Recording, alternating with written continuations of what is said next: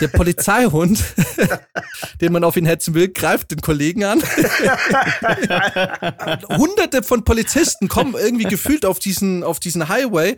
Es, ich habe so das Gefühl, jeder hat gerade so den Moment, wo er dabei sein will. Apropos Hunde, habt ihr das eigentlich mitbekommen, dass man, äh, dass es da so eine so eine äh, Firma aus, aus China oder Südkorea oder so gibt, die Hunde klont? Ja, voll, habe ich diese Woche auch gelesen. Ja? Unabhängig jetzt von dem Spendetier, betrachten wir es doch mal auch aus der Perspektive von dem Tier, was geklont wurde. Wie weit ist denn der Schritt entfernt in der Welt, in der wir jetzt schon leben, dass es irgendwann mal in irgendeinem Hinterdorf, wo ein Menschenleben halt gar nichts mehr wert ist, irgendwelche zum Beispiel Menschen als Ersatzteillager hergezüchtet werden.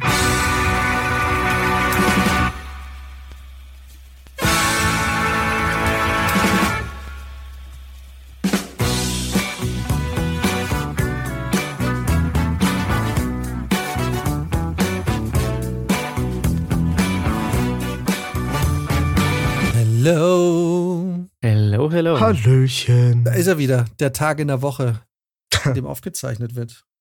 Herrlich. Herrlich, wundervoll. Find, ist, ja, es ist eigentlich mal ganz cool, weil ähm, nach der Aufzeichnung beginnt dann eigentlich schon fast das Wochenende immer, finde ich. So, der Freitag, der ist dann nicht mehr so. Da, ist, da hast du noch den Freitag und dann ist eigentlich schon Wochenende. Es ist so.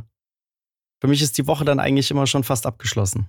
Das ist, äh, du musst ja den Podcast auch nicht schneiden. Das stimmt. Eigentlich genau. ist nämlich nach dem, nach dem Podcast ist meistens immer vor, ah fuck, ich muss einen Podcast noch machen. Absolut. ja, das stimmt. Das ist bei euch natürlich anders. Und äh, mindestens ein halber Wochenendtag, der drauf geht für die Postproduktion. ja. Ja. Aber schön, dass wenigstens einer von uns so ganz gelöst und locker aus einer Folge Restfeld geht. Ja. Ach, ist das schön, wieder eine Folge ja. aufgenommen. Ich weiß noch, als es ähm, vor langer Zeit, als es Ende 2023 war und wir zwei Wochen Winterpause gemacht haben und das wirklich sich angefühlt hat wie Urlaub. mehr als nach einem, es hat sich mehr nach Urlaub angefühlt als nach einem sechsmonatigen äh, Fernsehprojekt, weil Ich dachte, wow, zwei Wochen lang einfach kein Stress mit irgendwelchen Deadlines, Timelines und äh, weiß der Geier was. Ja. Freitag nicht früher aufstehen, weil man noch den Podcast schneiden muss. Sonntagabends einfach nichts tun. Genau. Naja. Apropos Podcast-Geschichte, ich wollte noch mal ganz kurz auf die letzte Folge zu sprechen kommen, weil es gibt ja immer wieder bei uns diese Folgen, bei denen wir uns manchmal im Vorfeld, manchmal auch danach mal absprechen, ist es ein Thema, was wir veröffentlichen wollen? Gibt's, ist es, wird es uns um die Ohren fliegen oder was, was machen wir damit? Und ich weiß, Britz und ich hatten ein, zwei Gespräche. Wir waren uns, also ich hatte ein bisschen Bauchschmerzen mit der Fleischkonsumfolge, weil wir alle wissen, es ist ein Thema, wo man sich unter Umständen keine Freunde macht, weil es da gefühlt wenig Grautöne gibt und sehr viel Schwarz-Weiß. Und die Fleischkonsumfolge ging dann mit ein bisschen Bauchschmerzen online. Und es gab so ein paar Folgen, zum Beispiel die äh, Rammstein-Folge war so eine Folge oder die Rubiales-Folge war so eine Folge. Ne? Also diese Folgen, wo man einfach immer so ein bisschen, man, man lädt sie hoch und harrt den Dingen, die da auf einen zukommen mögen. Ne? Und diese Folgen hört man sich, also ich, höre sie mir dann meistens auch nochmal so wirklich selber nochmal an, nicht irgendwie im, im Schnitt oder so, sondern wirklich dann auch im Fitnessstudio oder sonst wo, aber halt ganz normal. Und äh, die Fleischkonsumfolge war tatsächlich jetzt auch so eine Folge, die ich mir dann nochmal quasi als Zuhörer selber nochmal angehört habe. Und da dachte ich, ich will da mal ein paar Sachen dazu sagen, weil wie es eigentlich zu erwarten war, war das Feedback zahlreicher als sonst. ja, und ich dachte mir, ich, äh, ich höre es mir mal an. Fand es jetzt im Nachhinein gar nicht so schlecht. Habt ihr nochmal drüber nachgedacht nach der Aufzeichnung? Also, Pritz und ich haben ja viel mit dem Podcast zu tun. Bei uns ist ja meistens nicht so Fire and Forget, sondern man muss sich sehr lange damit noch beschäftigen, bis die Folge online ist. Mhm. Gab es da nochmal Gedanken? Auf jeden Fall. Also vielen Dank, dass ich hier nochmal die Chance habe, das jetzt zu sagen. Und zwar Äh, bei, bei der Hafermilch muss man natürlich die Barista-Edition immer kaufen. Weil der Jan ist mir jedes Mal, wenn ich das gehört habe, ich hatte es mir noch nebenher aufgeschrieben. Ich sage, ich muss dem Jan noch sagen, dass man von der Hafermilch natürlich nur die Barista-Edition kaufen muss. Die schmeckt geil. Und deswegen konnte ich das jetzt hier nochmal machen. Da freue ich mich sehr. die ist übrigens ist so, mit, so, mit, Soja irgendwie gemischt. das ist aber tatsächlich auch die, die ich äh, immer trinke. Ja, siehst du. Kann ich bestätigen. Ja. Ich kann nur so sagen, bei mir ist die Folge so ein bisschen nachgehalt und äh, ich habe jetzt aufgrund eines schwierigen Wochenendes mit sehr viel schlechter Ernährung und sehr viel alkoholischen Getränken, habe ich jetzt entschieden, ich ziehe es jetzt einen Monat knallhart durch. Ich faste und verzichte auf Zucker. Uh, uh. Na, halt schon mal die Ibus parat, Alter. Na, mir geht's super. Also ich ja. muss sagen, bis gestern war es wirklich schwierig. Ich hatte da ein, zweimal so einen kurzen Moment, wo ich dachte, ich kipp gleich um. also da, da, also ich, ich hatte dann äh, eine Zugfahrt vor mir und da habe ich mich dann quasi eingedeckt mit Schokoriegel, genug Wasser, und Nüsse für den Fall, dass ich mitten im Zug plötzlich doch einen Schwächeanfall bekomme, mir dann halt Scheiß auf die Zuckerfasten. Ich hau jetzt die Schokolade rein, mhm. dass das wieder. Aber ich muss sagen, ich war heute, ich habe mir nicht getraut, ins Fitnessstudio zu gehen, aber ich war heute und ich muss sagen, Alter, das richtig, also so viel Power hatte ich wirklich schon lange nicht mehr. Ich habe so das Gefühl gehabt, dass ich so wie ich sonst immer trainiere, ineffektiv trainiere. Und heute war richtig geil. Also ich äh, aktuell fühle ich mich gut dabei. Nach drei schweren Tagen. Aber was heißt das jetzt genau bei dir? Also ähm, geht es jetzt darum, wirklich Sachen zu, also auf Sachen zu verzichten, wo jetzt jedem klar ist, dass da eine Menge Zucker drin ist, wie jetzt zum Beispiel in Softdrinks, Schokolade etc. Oder bist du da jetzt wirklich sehr genau und sagst so, du guckst dir alles an, was du essen möchtest und wenn es einen gewissen Zuckergehalt überschreitet, dann fällt es quasi raus. Weil es ist, man weiß ja, dass gefühlt in fast allem Zucker drin ist, bis zu einem kleinen Anteil.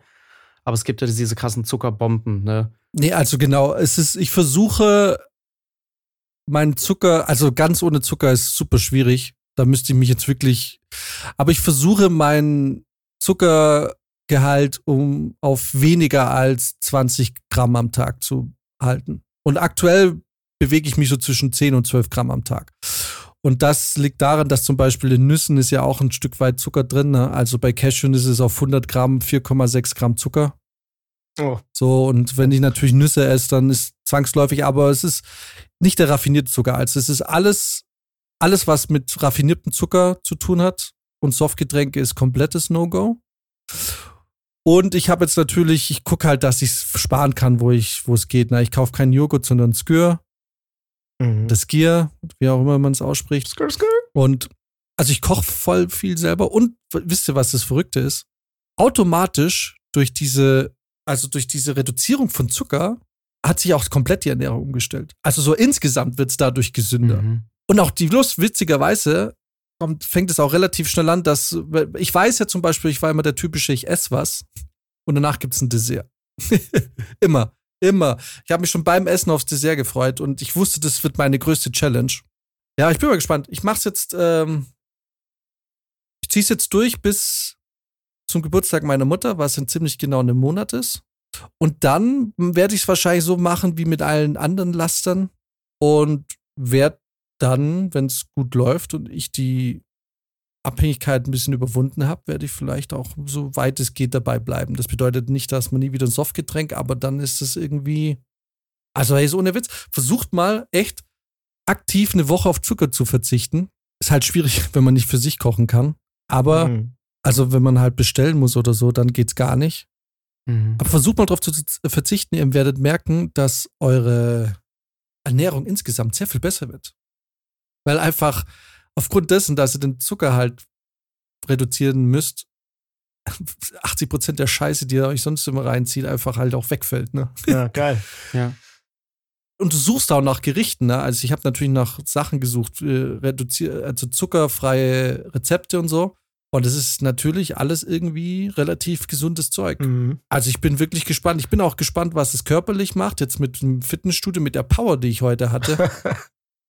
Was ich festgestellt habe, die ersten zwei, drei Tage, ich war richtig schlecht gelaunt. Mhm. Also ich war, es hat nicht viel gefällt, dass ich an die Decke gegangen bin. Ja. Ich wusste auch, dass ich bestimmte Chatgruppen und so besser nicht öffne und auch nicht drüber nachdenke, weil ich wusste, wenn ich da jetzt weiter drüber nachdenke, dann sage ich Dinge, die mir in der Woche wahrscheinlich leid tun. Ja. Weil, also ich kenne das, wenn Raucher aufhören zu rauchen und dann zu gestresst sind und ich dachte immer, was ist das mhm. für eine dumme Ausrede, aber ich, ich war, also die ersten zwei Tage dieser Woche war ich nicht ich selbst. Ja. Ich war mhm. so aggressiv, Alter. Mich hat alles so aufgeregt. Ich glaube, ich war am Dienstagnachmittag kurz davor zu sagen, Restfett wird jetzt gecancelt, Alter. Ich habe keinen Bock mehr auf den Scheiß.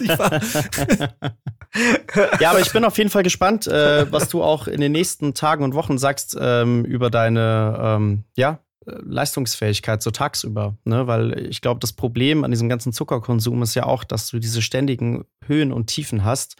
Und äh, wenn das mal sich so ein bisschen ausgleicht, und dann auch natürlich deine Leistungsfähigkeit in der Nacht. Beim Schlafen hoffentlich meinst du, genau. weil also die Leistungsfähigkeit, die mich da am meisten gerade irgendwie stresst, ist einfach, wie gut ich schlafe. Also der Hintergrund ist einfach äh, Gesundheit. Zu gucken, äh, fühle ich mich wohler, fühle ich mich besser? Was macht Zucker? Ich, also dieses Wochenende, das war wirklich schlimm. Alter, am Sonntag, da saß ich da und hab, ich habe Pizza bestellt. Habe ich mega aufgeregt, weil ich habe eine 32 Zentimeter bestellt und dann kam einfach 28, 27 Zentimeter. Ich habe sogar einen Meterstab geholt, also so deutsch wie es mir geht. Und bin direkt, naja, weil ich mache das Ding auf und es war eine mega kleine Pizza. Ich so, ah. wollt ihr mich völlig verarschen, Alter? Was ist das für ein Scheiß? Das ist komplette Abzocke. Und hab den ganzen Tag Süßkram und irgendwie mir wirklich, also Sonntag war wirklich schlimm und am Sonntag habe ich dann entschieden am Abend, gut, ab morgen ist radikal, ist vorbei. Und ich habe das schon mal gemacht vor ein paar Jahren, einen Monat ohne Zucker.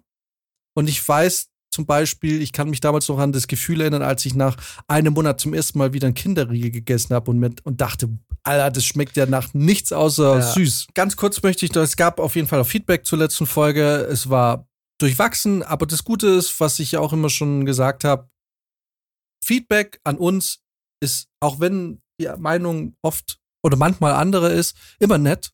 Es gab keine schlechten Nachrichten, aber es hat sich relativ schnell in zwei Lager aufgespalten. diese ganze Angelegenheit. Und ich dachte, äh, und es gab zwei, die mir besonders in Erinnerung geblieben sind, wovon eine war von, ich glaube, äh, also mit freundlicher Genehmigung, dass wir es veröffentlichen dürfen, von Milena, die geschrieben hat, äh, Im Podcast war die Rede von Wildschwein geschossen. Mir ist aufgefallen, dass auch hier zwischen Mensch und Tier unterschieden wird, während man bei einem Menschen von erschossen, also er wie in Anführungszeichen sein gesprochen wird, wird beim Jagdwild von geschossen gesprochen, was das Tier schon allein rhetorisch im Vergleich abwertet. Das ist richtig. Würde ich, würde ich unterschreiben, ja. Also Krass. offensichtlich ja. spricht man äh, beim, äh, genau, wenn man wild schießt, dann ist es wild geschossen.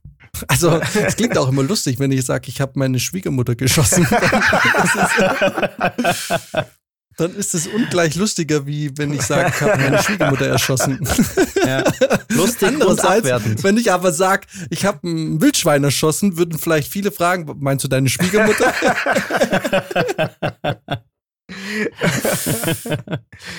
ja, ich glaube, der, der, der Fachbegriff dafür ist aber sogar Entnahme.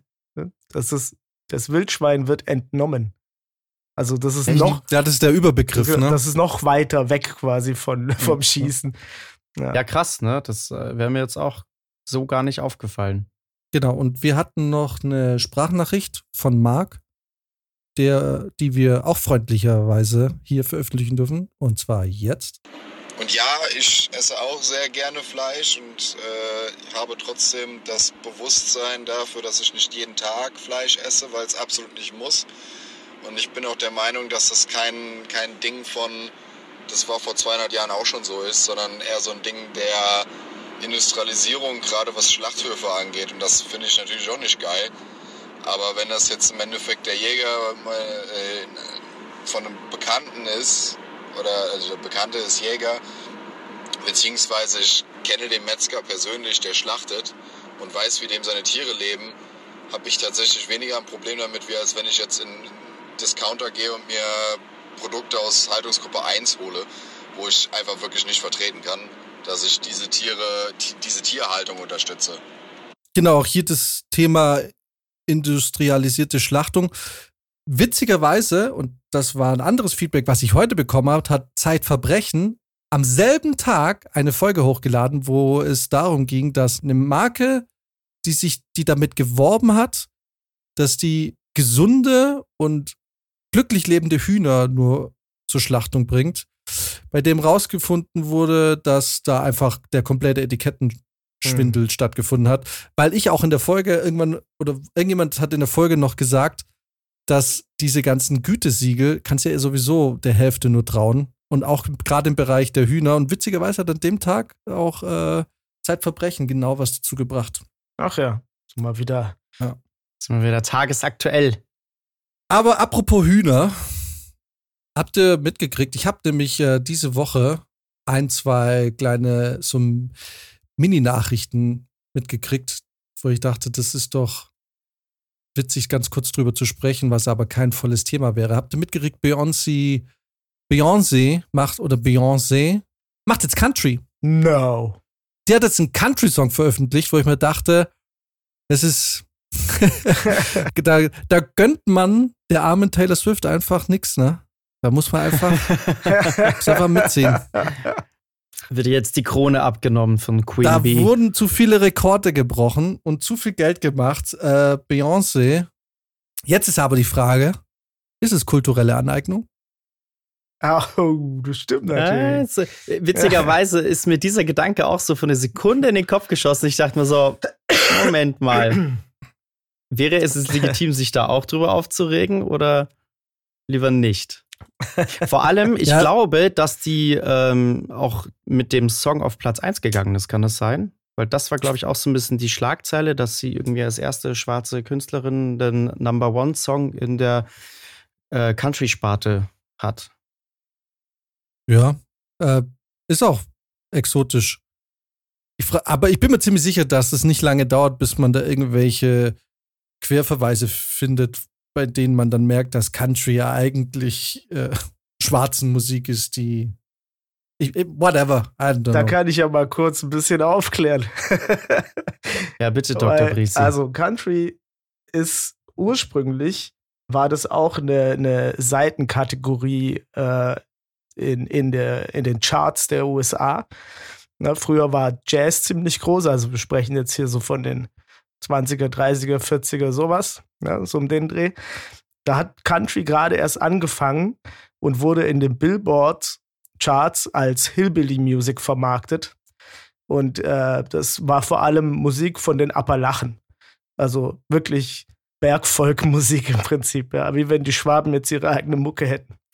Und das Interessante daran ist, ist ähm, dass es gibt da so personelle Überschneidungen von den Leuten, die Hillbilly Music rausgebracht haben und von den Leuten, die Musik für die Schwarzen rausgebracht haben, die sogenannte Race Music. Das waren im Prinzip die gleichen Leute. Das waren auch die gleichen Labels, weil es, äh, weil die eben spezialisiert waren auf Spartenmusik. Von daher äh, gibt es da schon Überschneidungen. Ich habe noch was, äh, was Witziges gefunden, das schicke ich euch jetzt direkt in die Restfettgruppe dieses Video, es ist so witzig. Und zwar, es geht da um ein, ist es Florida Man? Ich weiß es nicht. Es geht auf jeden Fall um eine Polizeiverfolgungsjagd. Und als ich mir das angeschaut habe, wirklich, es ist wie so ein Wimmelbild, wie ein sich bewegendes Wimmelbild der amerikanischen Polizeigewalt. und, und es ist irgendwie die wahr gewordene Version von einem GTA-Spiel, wenn du so fünf Sterne hast und einfach, einfach nur noch Polizisten irgendwann in dich reinfahren und so. Ich schicke euch das jetzt in Instagram. Ihr müsst euch das anschauen. Das ist so witzig. Da passiert so viel. Die Ausgangssituation ist die, klassisches amerikanisches Unterhaltungsfernsehen. Ein Typ ist auf dem Highway oder wo auch immer mit dem Auto auf der Flucht. Es kommt zu einer Kollision und der Typ rennt zu Fuß weiter. Und ab dann geht eigentlich wirklich, es geht immer schiefer. Der Polizeihund, den man auf ihn hetzen will, greift den Kollegen an.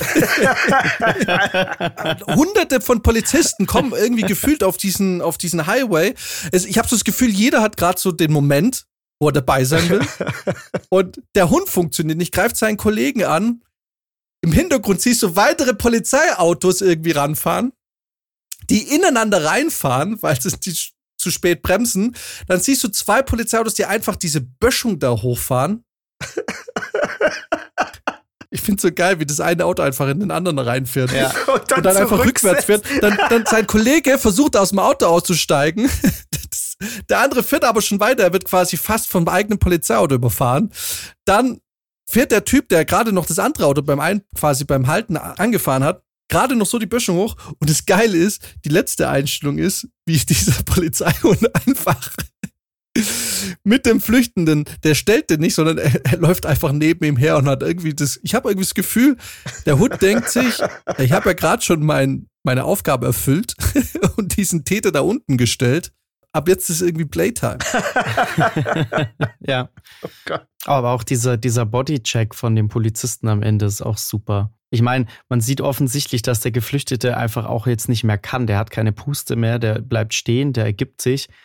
Und trotzdem meint der Polizist, er muss jetzt da ein volles Tackle auspacken. Ja, klar. Ja, voll. Der wollte es jetzt beenden. Ähm, also, ich finde halt einfach was, ich finde es halt so witzig, weil das ist so gefühlt wie bei dem GTA-Spiel. Aus allen Ecken kommen sie angeschossen. Es hat einfach nur noch gefehlt, dass ein Hubschrauber abstürzt oder so. ja. Und von oben auch noch einer reinkracht.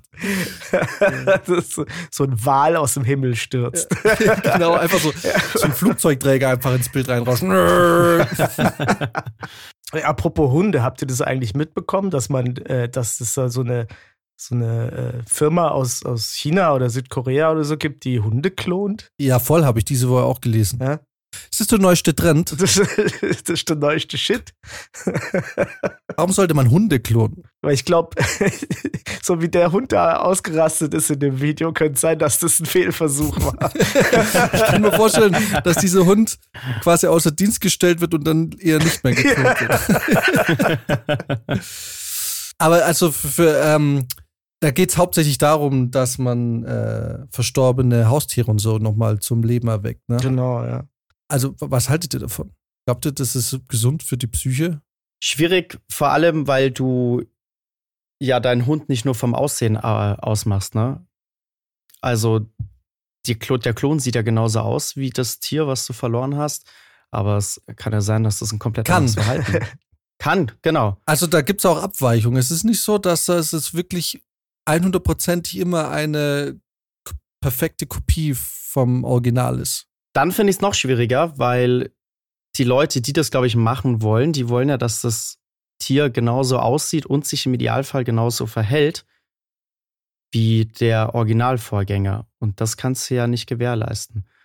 Also, das ist ja das, was wir auch seit jeher aus, aus äh, Filmen kennen, die sich mit dem Klonen und so beschäftigen, dass du dann den Klon hast, der sich nicht genauso verhält.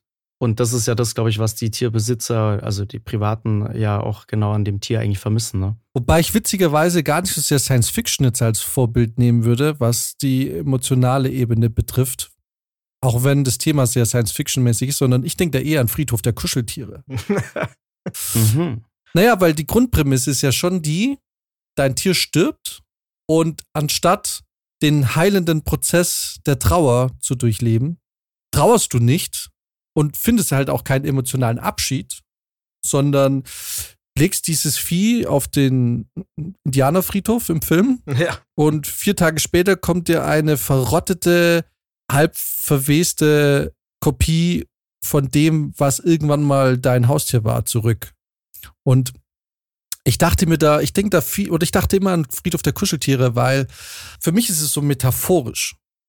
Weil was du dann in dein Haus holst, ist zwar kein Hund, der verwest und der irgendwie verrottet und das Böse will, aber es ist ja im Endeffekt ja doch irgendwas, was tot ist, was du versuchst, emotional irgendwie am Leben zu halten.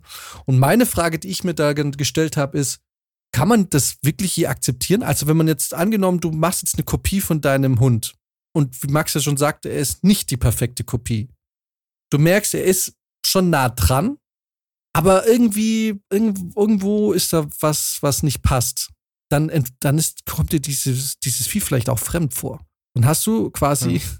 einen verwesenen Kadaver in deiner Wohnung, die, der dir nichts Gutes tut. Der, wo du merkst einfach, und, und, oder weiß nicht, ob du es merkst und dir eingestehst, aber emotional bist du vielleicht schlechter gestellt, als wärst du halt durch die Zeit der Trauer gegangen. Es ist schon schlimm. Ich meine, meine, meine alte Katze, ich musste an meine alte Katze denken. Ähm, weil das war ein Geschwisterpaar eigentlich, das wir uns geholt haben. Und der eine hatte eine richtig schwere Krankheit am Anfang. Wirklich, der hat ein halbes Jahr lang überall in jede Ecke geschissen. also Durchfall die ganze Zeit. Ne? Und es war immer so nicht klar, ob der das überlebt oder nicht und keine Ahnung. Und deswegen war der so ein bisschen schüchtern, aber relativ abgebrüht nach der Zeit. Und als wir später dann neue Katzen dazu bekommen haben, die nicht so eine schwere Krankheit hatten, bin ich gar nicht damit klargekommen, dass die, dass Katzen so einen ganz anderen Charakter haben können. Und ich glaube halt, das ist sowas, wenn das jetzt eine Katze wäre, die meiner alten Katze genau, äh, also wie aus dem Gesicht geschnitten gewesen wäre, zu großen Teilen, die dann sich so komplett anders verhält, weil sie halt einfach nicht die gleichen Erfahrungen gemacht hat oder tödliche Krankheiten überlebt hat oder sowas. Äh, ich glaube, das macht, das macht doch was mit einem, oder? Ich glaube, von der Wahrnehmung kann man es also, wenn man jetzt mal weggeht von der, von der Friedhof der Kuscheltiere Analogie. Ich glaube, was du da beschreibst, könnte man vielleicht am ehesten noch beschreiben mit, kennt ihr den Begriff Uncanny Valley? Nee. Ja. Das ist ein Begriff, den man, also er ist populär in der Gaming-Branche, weil es da häufig auftritt, ist aber auch zum Beispiel ganz in der Filmbranche, in, vor allem in der Animationsbranche. Und zwar beschreibt es, das klassische Beispiel ist der Polar Express von Robert Zemeckis. Dabei geht es darum, dass äh, bei der Darstellung von Menschen in zum Beispiel Filmgrafik oder Computergrafik sind wir inzwischen an einem Punkt, früher war alles verpixelt, das war ganz klar abgrenzbar von einem echten Menschen. Inzwischen haben wir aber so eine Übergangs-, also wir sind an so einer Schwelle zwischen Fotorealismus, aber noch nicht hundertprozentig. Also in Videospielen sind wir noch ein Stück weiter entfernt, aber bei Filmen, ich weiß, Hollywood versucht sich alle paar Jahre mal an einem neuen hyperrealistischen Animationsfilm. Und meistens merkst du es an den Augen oder am Mund. Das sind so, oder in der Vergangenheit, inzwischen wird es richtig gut, die Augen sind nicht mehr so ganz das Problem, glaube ich. Aber wenn du zum Beispiel ein Videospiel spielst oder du schaust einen Film, bei dem das noch nicht so perfekt gemacht ist und aktuell ist es auch noch nicht so wirklich perfekt, dann merkst du, die Augen wirken ein bisschen tot. Und ja. Uncanny Valley, ähm, es gibt noch eine andere, die deutsche Bezeichnung ist Akzeptanzlücke, was ich ehrlich gesagt noch viel geiler finde als Uncanny Valley, weil die Akzeptanzlücke sagt einfach, ich sehe da was, was menschenähnlich ist, aber es ist nicht menschlich. So, ja. weil die Augen wirken tot, der Mund wirkt komisch und das ist ein bisschen befremdlich. Also du fühlst dich dem auch ein bisschen abgeneigt, ne? Du, du nimmst davon ein bisschen Distanz. Mhm. mhm. Übrigens auch der Grund, warum Animations Studios wie Pixar absichtlich immer noch halt auf diesen Comic-Look setzen, weil dieser Comic-Look verhindert diese Uncanny Valley-Situation. Weil das ist einfach ganz klar eine Animationsgeschichte, das sind einfach ähm, cartoonhafte Figuren und du kannst dich davon leicht abgrenzen. Aber schau dir mal Polar Express an. Oder Uncanny Valley ist zum Beispiel, sind die letzten Prototypen von Robotern, ja. die mit dieser AI, die einfach nur den Mund auf und zu machen. Und die wirken zum ja. Beispiel richtig creepy, wenn du vor denen stehst, ne? Ja. Weil die wirken sehr menschenähnlich. Habt ihr noch die Gummipuppe da oder diese super High-Level ähm, Sexpuppe in Erinnerung, von, mhm. von der wir vor ein paar Monaten mal gesprochen haben? Ja das ist Uncanny Valley. Das wirkt sehr menschlich, aber irgendwie wirkt es auch ein bisschen gruselig und man distanziert sich davon. Und so ähnlich, glaube ich, wäre es vielleicht auch, könnte es sein, dass es, wenn man sich jetzt tatsächlich sein Lieblings- oder sein geliebtes Haustier klont, dass das, was Brizi halt auch sagt, du hast dann plötzlich einen Hund, der sieht, oder eine Katze, die sieht fast genau exakt so aus wie die Katze, die gestorben ist. Aber da ist irgendwas, was dich abstößt. Ja. Mhm. Irgendwas, was nicht ganz passt. Ja, es, es wirkt ein bisschen so wie so ein wie so ein Kostüm, was, was ein neues Tier übergezogen hat, ne? Also gerade wenn du sagst, es ist, äh, gibt dann vielleicht kleine Abweichungen, aber gibt ja bestimmt auch Kopien, sage ich mal, die dann wirklich sehr, sehr ähnlich sind, also wo man die Unterschiede kaum kennt, dann äh, finde ich das schon auch gruselig, wenn du dann auf einmal das optisch gleiche Tier im Haus hast und es sich aber halt komplett anders verhält. Also ich habe da tatsächlich auch äh, an, an die Katzen meiner Eltern denken müssen. Ähm, und ich weiß zum Beispiel auch, dass die eine halt echt ein richtiges Mistviech sein konnte. Und sehr, so sehr ich das in den Momenten auch gehasst habe, das sind genau ja auch so Dinge, die du dann im Nachhinein irgendwie auch vermisst. Ne? Das ist ja beim Menschen nichts anderes. Ähm, da fängt man dann auch an, die Dinge zu vermissen, die man eigentlich ja richtig aufgeregt haben. Und das sind auch die Dinge, die einem, glaube ich, als erstes auffallen, ne? wenn das auf einmal nicht mehr da ist. Also ich fände das tatsächlich auch eher befremdlich, wenn ich jetzt wüsste, meine Eltern haben die beiden gleichen, gleich aussehenden Katzen zu Hause.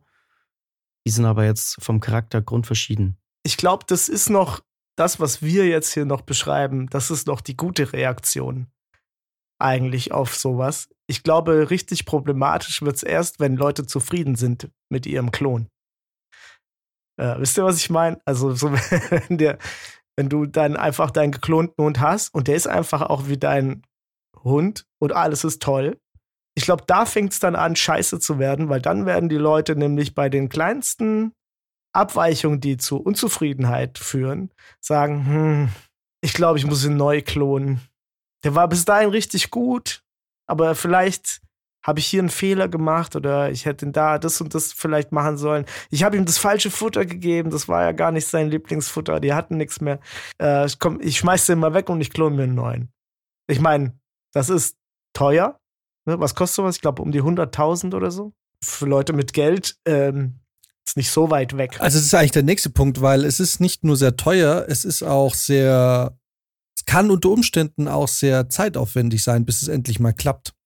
Weil damit der Hund ein 1 zu 1 Klon ist, darf natürlich auch nur die DNA von diesem Hund verwendet werden. Sobald dann eine andere DNA mit reinfließt, ist es kein Klon mehr. Das bedeutet, es kann ja auch nicht mit dem Erbgut von ihm einfach, also man kann ja nicht einfach irgendwie neu verpaaren. Um das zu gewährleisten, wird von einem Spendertier eine nicht reife Eizelle entnommen. Mhm. Die wird für, ich glaube, 24 Stunden wird die außerhalb des Körpers quasi gereift. Und der Unterschied zwischen einer reifen und nicht reifen Eizelle ist der, dass in der nicht ausgereiften Eizelle quasi im Kern diese DNA-Stränge immer noch wie so ein wildes Wollknäuel überall verteilt sind. Und gereift wird es erst dadurch, dass sich das irgendwie dann zu einem, quasi zu einem Kern umorganisiert. Mhm. Ne? Es ist nicht mehr so wild, sondern ich bin jetzt kein Mediziner, aber um es jetzt mal laienhaft zu sagen. Und dann passiert Folgendes. Mit einer Hochpräzisionsmaschine, also mit so Roboterarmen, weil das ist natürlich sehr klein und mit der Hand kannst du es nicht machen, wird dann quasi diese Eizelle geöffnet und der DNA-Kern von dem Spendetier wird entnommen und mit dem DNA oder mit der DNA von dem zu klonenden Tier ersetzt.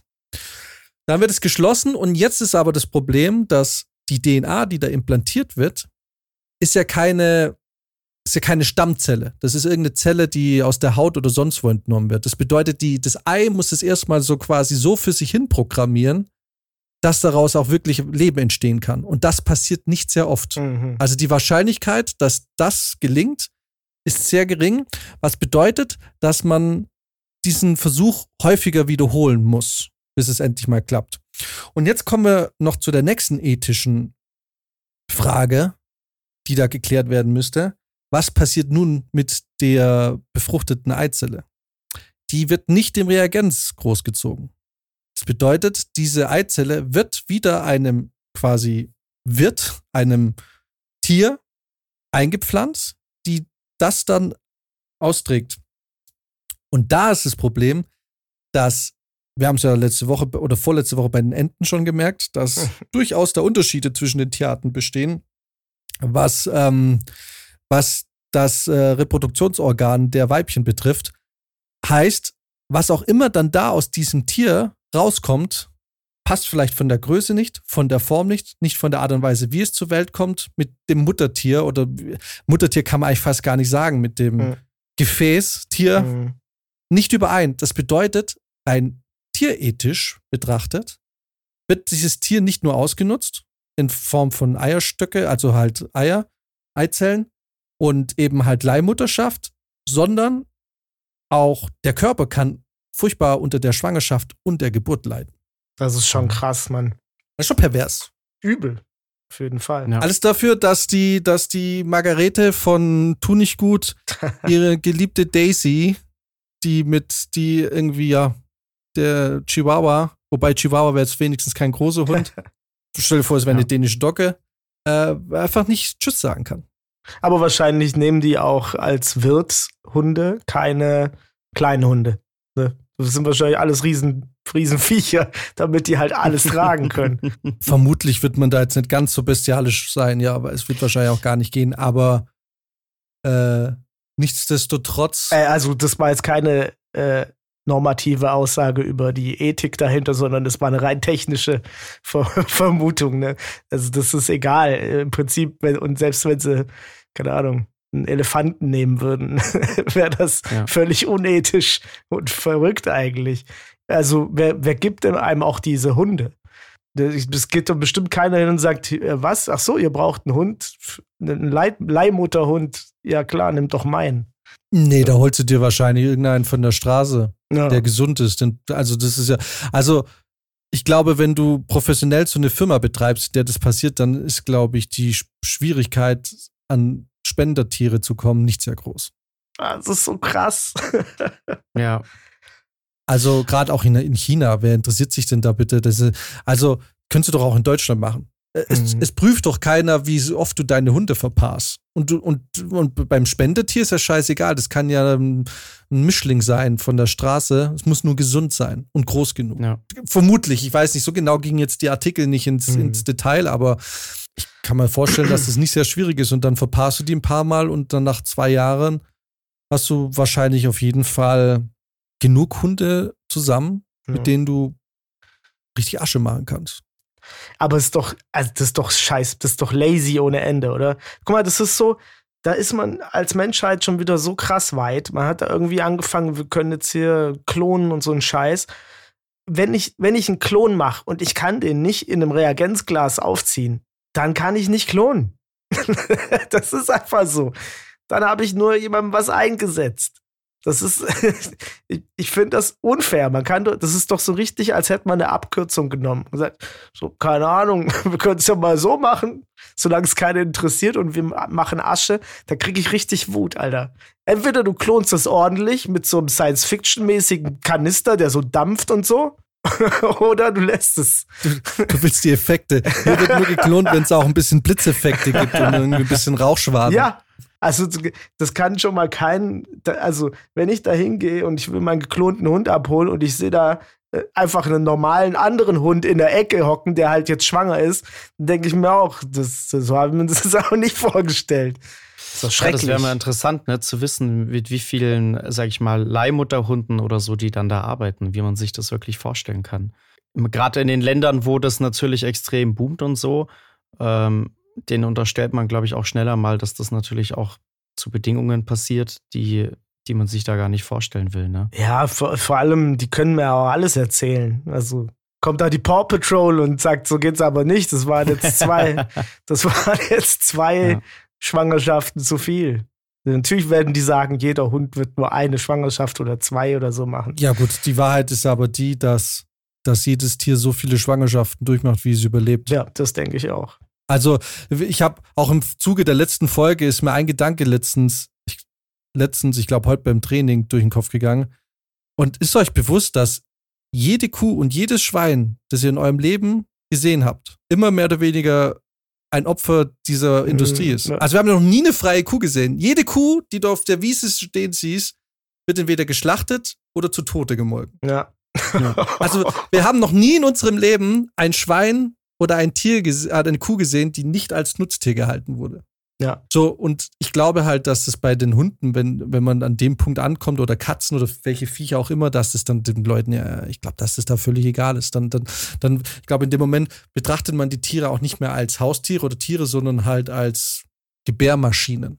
ja, ja, natürlich. Jeder, der mir da sagt, wir machen das einmal, dann kriegt der Hund eine schöne, wird er vermittelt in eine gute Familie. Ja, ist ja Bullshit. Nee, wenn der Hund zum Beispiel gute Nachfahren bringt, dann wird er wahrscheinlich kaputt gemacht. Dann muss der einmal im Jahr äh, oder wie oft ein Hund halt werfen kann, irgendwie wahrscheinlich das mit sich durchgehen lassen. Unabhängig jetzt von dem Spendetier, betrachten wir es doch mal auch aus der Perspektive von dem Tier, was geklont wurde. Also das hat ja die Entscheidung auch nicht bekommen. Ne?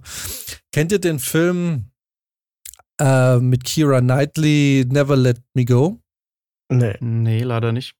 Kira Knightley. Also ich glaube, ja, Kira Knightley und äh, Carrie, Carrie Mulligan. Und äh, im Deutschen heißt er alles, was wir geben mussten. Mhm. Und der beschreibt auch so eine Situation, in der die, die kommen auf die Welt und bla bla bla und irgendwann ab einem bestimmten Alter kommen die an so ein Cottage und in diesem Cottage, ich fasse es ganz kurz zusammen, finden die raus, dass sie Klone sind, die dazu da sind, den Originalen quasi als Lagerkammer zu dienen. Mhm. Eben halt Organe und so, weil es ist natürlich klar, wenn du eine 1 zu 1 Kopie hast und du hast irgendwie ein schlechtes Herz oder irgendwie brauchst eine Bluttransfusion oder was Ja. weiß ich, dann ist natürlich eine 1 zu 1 Kopie das Beste, was du haben kannst. So, die Frage ist ja, die Brizi vorhin schon so ein bisschen angedeutet hat, was passiert, wenn das, wenn das jetzt hier nur der Anfang ist, ne? Und wir verlieren so eine, so ein Gefühl für Ethik, was das Klon angeht. Und Klon wäre jetzt sowas, was sich in eine Richtung entwickelt, in der es sogar alltäglich wird. Mhm. Also wir fangen bei den Tieren an, finden dann raus, ach ja, klar, voll cool, klappt ja eigentlich voll gut und äh, es ist eigentlich an den Tieren auch kein nichts festzustellen, nichts Negatives und den Besitzern geht's auch voll gut damit, was ich immer noch bezweifle, dass es bei allen wirklich gut funktioniert oder funktionieren wird für die Psyche. So, jetzt hast du irgendwann aber vielleicht den Punkt, in dem in dem das so und vielleicht auch sich die Methode so entwickelt hat, dass es auch nicht mehr mit Leihmutter schafft oder so oder na, also wir haben jetzt irgendwie eine Richtung, wir haben uns in eine Richtung entwickelt vielleicht, in der das dann alles so ein bisschen wie Drogen in, in Niederlande. Es ist nicht ganz verboten, Mhm. aber auf der Straße muss man es jetzt nicht machen. Wisst ihr, was ich Ja. meine? So, Mhm. so, so hat jetzt, überlegen wir uns eine dystopische Zukunft, in der das Klon diesen Status erreicht hat. Ja, es gibt's, aber irgendwie redet niemand so Ja. richtig drüber. Ne? So ein bisschen, eigentlich ehrlich gesagt, so wie mit, mit der Fleischherstellung. Na, wir wissen Fleisch, wir wissen Schlachthöfe und so, aber so wirklich wissen will's ja halt niemand. Ne? So, oder die wenigsten wollen sich das dann anschauen. Ja. Wie weit ist denn der Schritt entfernt in der Welt, in der wir jetzt schon leben, dass es irgendwann mal in irgendeinem Hinterdorf, wo ein Menschenleben halt gar nichts mehr wert ist, irgendwelche zum Beispiel Menschen als Ersatzteillager hergezüchtet werden? Also es ist eine dystopische Zukunfts-Albtraumvision. Ne? Das ist nun so ein Gedankenspiel, wo man sich halt auch hier wieder fragen muss, muss man da nicht rechtzeitig auch irgendwie so die Hand draufhalten und sagen, Freunde, was auch immer ihr da macht, ist wissenschaftlich gesehen vielleicht spannend und so, aber wir können da den Wissenschaftlern nicht freie Hand geben, weil wenn da Geld drin steckt und 100, guck mal, wenn ein Hund 100.000 Euro wert ist, was ist ein Mensch wert? Wenn da jetzt so ein Elon Musk, der die Kohle hat oder so ein Jeff Bezos, wir alle wissen, die Leute, die die Kohle haben, die wollen natürlich alle nicht sterben. Was ist es dem wert, wenn der sagt, wenn, wenn da jemand zu ihm kommt und sagt, wir können dein Leben sehr viel verlängern und wenn auch immer dir irgendwas passiert, wir haben das, außer das Gehirn, können wir alles ersetzen, äh, was ist dir wert? Und da legt dir jemand eine halbe Milliarde hin, weil er sagt, hey, das ist ein Investment für die Zukunft. Damit kann ich die nächsten 20, 30 Jahre nochmal weiter Geschäfte machen. Das habe ich sofort wieder drin. Also wisst ihr, was ich meine? Ne? Ja. Ne? Und dann machst du die ersten paar Jahre mit den Superreichen und wenn die ausverkauft sind, dann gehst du halt ein Stück tiefer und irgendwann ist natürlich die Grenze. Ne? Also die kommt relativ früh vermutlich, aber Naja, dann kombinierst du deinen Klon noch mit Neuralink oder was? dann kannst du sogar noch irgendwelche Daten rüberschieben. kannst du denen die Drecksarbeit für dich machen lassen. Puh, ja. Also vielleicht wäre es so gar nicht so spannend für Elon Musk, weil der Klon ja ganz normal wachsen würde. Ja. Aber angenommen, du bist jetzt superreich und hast Kinder und sagst, ey, wir machen direkt eine Kopie, was mitaltert. Und dann ist da ein Leben lang, in jedem, zu jedem Lebensabschnitt, irgendwo eine perfekte Kopie, die dich versorgen kann mit Spendeorgane. Äh, Habt ihr das gesehen, dieser eine Wissenschaftler, der, der auch aus Südkorea war, der früher diese Menschenklon-Versuche gemacht hat? Der ist ja rausgeflogen bei, der, bei den Wissenschaftlern. Das war ihm dann zu viel. Naja, nee, der hat, aber der hat, ähm, der hat die Daten frisiert. Also der hatte einfach Daten gefaked. Das hat alles nicht so richtig funktioniert, aber er wollte halt, dass es funktioniert und dann musste man da halt ein bisschen, bisschen nachhelfen. Und das ist jetzt Mhm. einer von den Wissenschaftlern, die auch Hunde klonen. Und selbst der sagt, gut, der sagt natürlich nichts über Hundeklonen, aber der sagt über Menschenklonen, jeder, der das anfasst, sollte sofort seine Zulassung verlieren. aber, und ich frage mich, ich frage mich aber, warum macht man da die, warum ist da die Grenze? Also, warum macht man nicht die Grenze da viel früher? Wenn du einen Hund klonst, jemanden, also ein Hund, ein Tier, mit dem du eine emotionale Verbindung hattest, wo dich der Verlust schmerzt. Und du bist nicht fähig als Mensch, die Zeit, die du mit dem Tier hattest, schön zu finden und in Ehren zu halten, sondern du willst einfach das neu ersetzen, dass es nie aufhört, eine schöne Zeit mit dem Tier zu, zu sein, mit dem du eine emotionale Verbindung hattest, Schrägstrich hast, dann ist doch das Problem wo ganz anders. Dann ist das Problem nicht beim Klon. Dann ist das Problem bei den, bei diesen armen Menschen, die irgendwie verlernt haben, ein gutes Leben zu führen oder ein Leben mit all, mit all seinen Tücken zu führen. Genau, und das ist auch mein Gedanke, weil das Riesenproblem ist ja, angenommen, das Klon wird jetzt ja wirklich so, wir, wir klonen das jetzt schnell, ne? Der Mensch verlernt ja immer mehr, Mensch zu sein. Also der hat ja irgendwann dann, wenn, wenn, du sowas machst, dann hast du ja gar keinen Zugriff mehr auf das ganze Spektrum menschlicher Emotionen, ja. weil alles, was dir nicht gefällt, wird abgetötet. Ah, mein Gott, der Hund ist tot. Und anstatt eben, weil zum Beispiel jeder, der schon mal ein Haustier hatte, kennt halt diese Situation. Ja. Ne? Du hast ein Haustier, wenn du dir einen Hamster kaufst, weißt du, die Zeit tickt. Du hast das Ding maximal drei Jahre. Also, äh, es ist mit allem so. Mit jedem ja. Haustier, das du kaufst, ist halt einfach klar, in dem Moment, wo du dir das anschaffst, wird der Tag kommen, in dem das geht. Und wenn alles so läuft, wie es laufen sollte, so von der Lebenserwartung, wird es schon voraussichtlich so sein, dass du weiterlebst und dein Tier halt nicht irgendwann. Und das ist ein ganz normaler Prozess. Und jeder, der ein Haustier hat, hat diesen Prozess schon mal mitgemacht. Das bedeutet, man ist diese Situation, man hat sie erlebt und man wächst ja auch daraus. Du lernst, wie gehe ich denn mit Verlust um? Wie geht man denn damit um, dass was ich jeden Tag gesehen habe, mir mein Leben auf eine Art und Weise bereichert hat, jetzt so in der Form nicht mehr da ist. Ne? Ich habe jetzt nicht mehr den Hund, dessen Marotte es war, dass er mir jeden Tag Schuhe zerkaut. Schuhe zerkaut oder so, sondern ich habe jetzt halt einen Hund, ähm, oder ich, ich habe jetzt halt nicht mehr den Hund, der gern mit dem Frisbee spielt, sondern den Hund, den ich jetzt habe, wenn ich Frisbee werf, das interessiert den so, ne? ja. Und dann tut es natürlich irgendwie weh, aber du lernst ja auch, dich wieder neu drauf einzustellen und das zu schätzen, was dieser neue Hund an Charaktereigenschaften hat. Ja. So, aber was man halt versucht mit diesem Klon, also die Besitzer, ist ja also sie, sie hemmen ja ihre eigene Entwicklung als Lebewesen, weil sie ja dann eben nicht damit konfrontiert werden, sich wieder auf was Neues einzustellen, sondern es muss jetzt genauso weitergehen wie bisher. Und das ist ja eigentlich das Gegenteil von Evolution. Es ist ja dann eigentlich Stillstand. Weil natürlich lernst du irgendwann die neuen Charaktereigenschaften lieben vom, vom neuen Hund und natürlich holst du dir nicht sofort den neuen Hund, weil du machst ja diese Trauerphase durch und der mhm. Hund kommt halt ein Jahr später oder ein halbes Jahr später oder zwei Jahre später, whatever. Oder es kommt nie wieder einer. Aber wenn dann ein neuer kommt, dann lernst du den ja auch zu schätzen, ne? Und dann hast du rückblickend, angenommen, du hast jetzt in deinem Leben vier Hundeleben mitgemacht. Also du hast vier Hunde kennengelernt, ne? Der Erfahrungsschatz ist doch viel größer. Du hast auf vier Hunde kannst du, also du kannst auf vier Hunde zurückblicken, die dir alle auf jede einzelne Art und Weise irgendwie ans Herz gewachsen ist. Und dann mit jedem teilst du unterschiedliche Erinnerungen. Ja. Wenn du aber den, den, den gleichen Köter viermal in deinem Leben einfach von neuem klonst und es ist immer, und er wäre vom Verhalten her genau gleich. Und man könnte vielleicht irgendwann auch noch die Erinnerung mit reinpflanzen. Dann Okay, dann wäre es krass, weil dann kannst du, da kannst du im Endeffekt kannst ja das, das, Gespräch, was du vor einem Jahr noch irgendwie äh, kannst du da nahtlos weiterführen. Ja. aber, ähm, nee, aber wisst ihr, was ich meine? Und ich glaube, dass das so ein Stück weit auch so ein Prozess ist, wo man sich selber ein Stück weit entmenschlicht. Weil, mhm. wenn man das mal so ein bisschen definiert, also wir können das natürlich nicht definieren, was bedeutet es, Mensch zu sein, aber also ich bin mir ziemlich sicher, dass ein Teil der Definition des Menschlichseins auch die ist oder der ist, dass man halt ein, auf ein großes Spektrum von Emotionen zurückgreifen kann, die man artikulieren kann. Ja. Und da beraubt man sich. Ja, finde ich eine schöne Schlussfolgerung.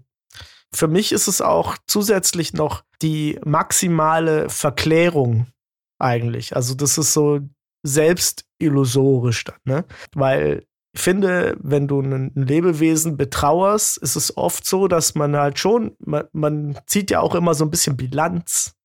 Also das war so, das waren die Eigenheiten, das war so und so, das war so und so.